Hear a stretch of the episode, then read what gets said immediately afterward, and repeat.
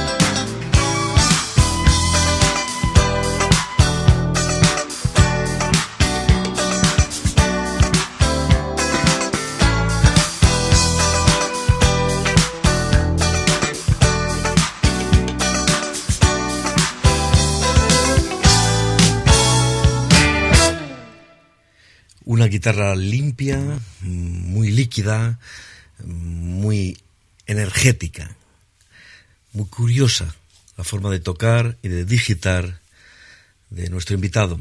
Se llama Barry Vicent.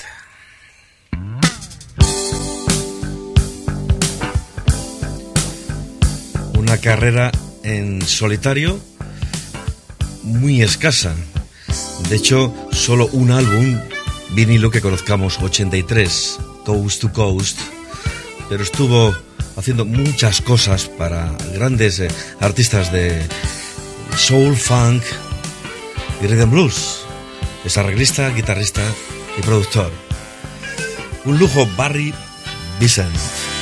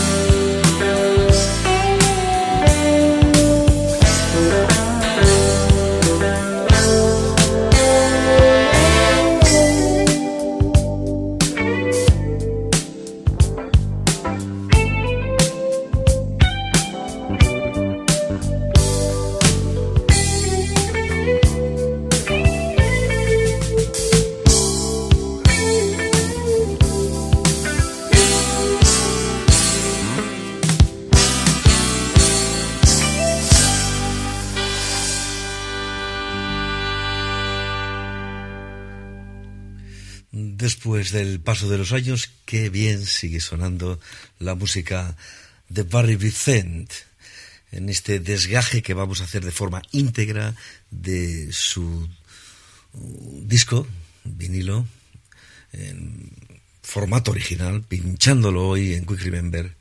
El acetato que es un disco de culto para muchos, difícil de encontrar, por otra parte, tanto la versión digital como la analógica, desde Coast to Coast, de este super guitarrista que a caballo entre Jamaica y Nueva York produjo a grandes de aquella década de los 70, principios 80, como Carol Thompson, Tony Tuff, los Lovejoys, una especie de reggae rock eh, que heredó de las tierras jamaicanas, de Bob Marley y de Peter Todd, también con Jimmy Cliff, con los más grandes del reggae, del scat, Beba Leslie le agradeció sus colaboraciones a este super guitarra.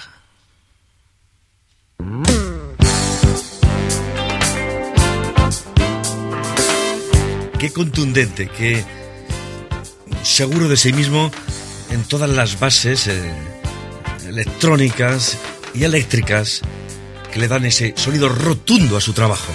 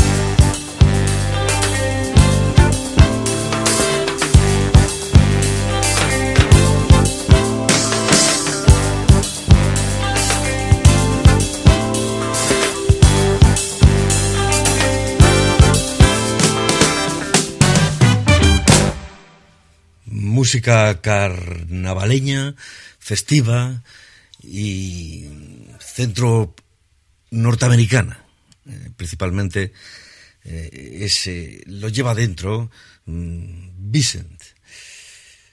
¿Que cómo conseguía todo esto? Pues fácil, aunque difícil por otra parte unirlo todo y producirlo. Pero es que, ¿cómo no va a ser fácil si tienes detrás a los Wailers? A los chicos que grababan en sesión para Marley, el disco del 81 póstumo, último antes de la muerte de Bob Marley, lo grabaron los Wailers en Uprising, el Could You Be Love o el Kaya 77, eh, discos básicos en la historia del reggae, un himno mundial. Apoyaron a Bisen en esta super joya eh, del 83. Su trabajo eh, tiene connotaciones poéticas y, y, de querer mucho a una ciudad que le arropó y le mm, recogió como buen profesional y buen músico, como fue Nueva York. Esto es Sunrise over Manhattan, inspirado en Central Park.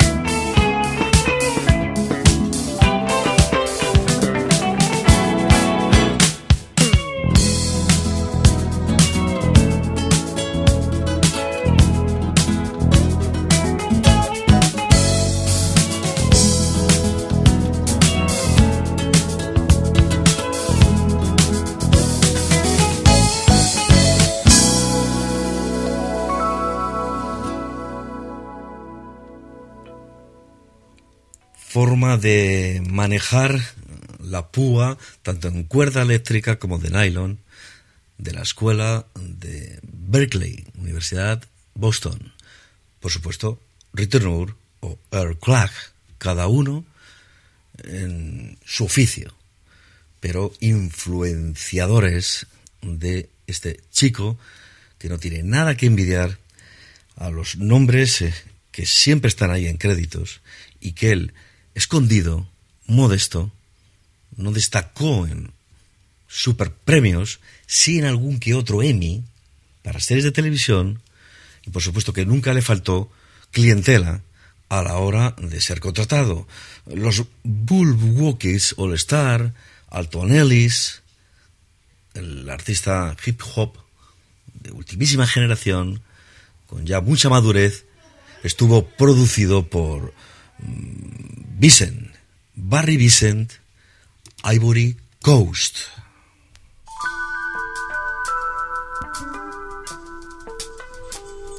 Esto es de ese hombre, Flume.